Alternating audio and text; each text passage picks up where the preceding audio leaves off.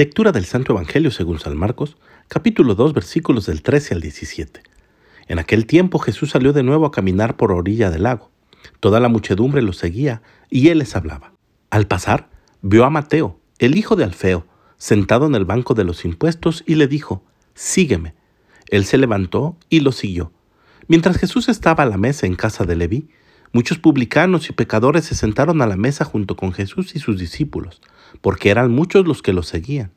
Entonces, unos escribas de la secta de los fariseos, viéndolo comer con los pecadores y publicanos, preguntaron a sus discípulos, ¿por qué su maestro come y bebe en compañía de publicanos y pecadores?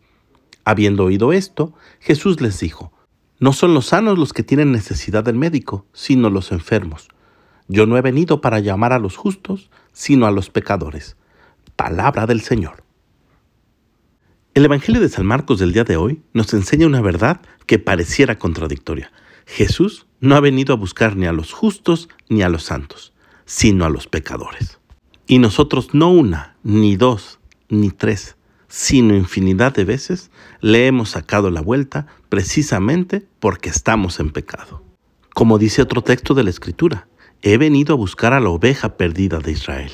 Y para que Jesús nos pueda encontrar, necesitamos primero reconocernos como pecadores o como la oveja perdida. Sin embargo, no podemos ni debemos contentarnos solo con habernos encontrado con Cristo, sino ser como el paralítico del Evangelio de ayer, que seamos capaces de levantarnos, tomar nuestra camilla y andar. Si Jesús es el médico que ha venido a encontrarse con nosotros enfermo, hagamos caso de su diagnóstico y cumplamos con la receta.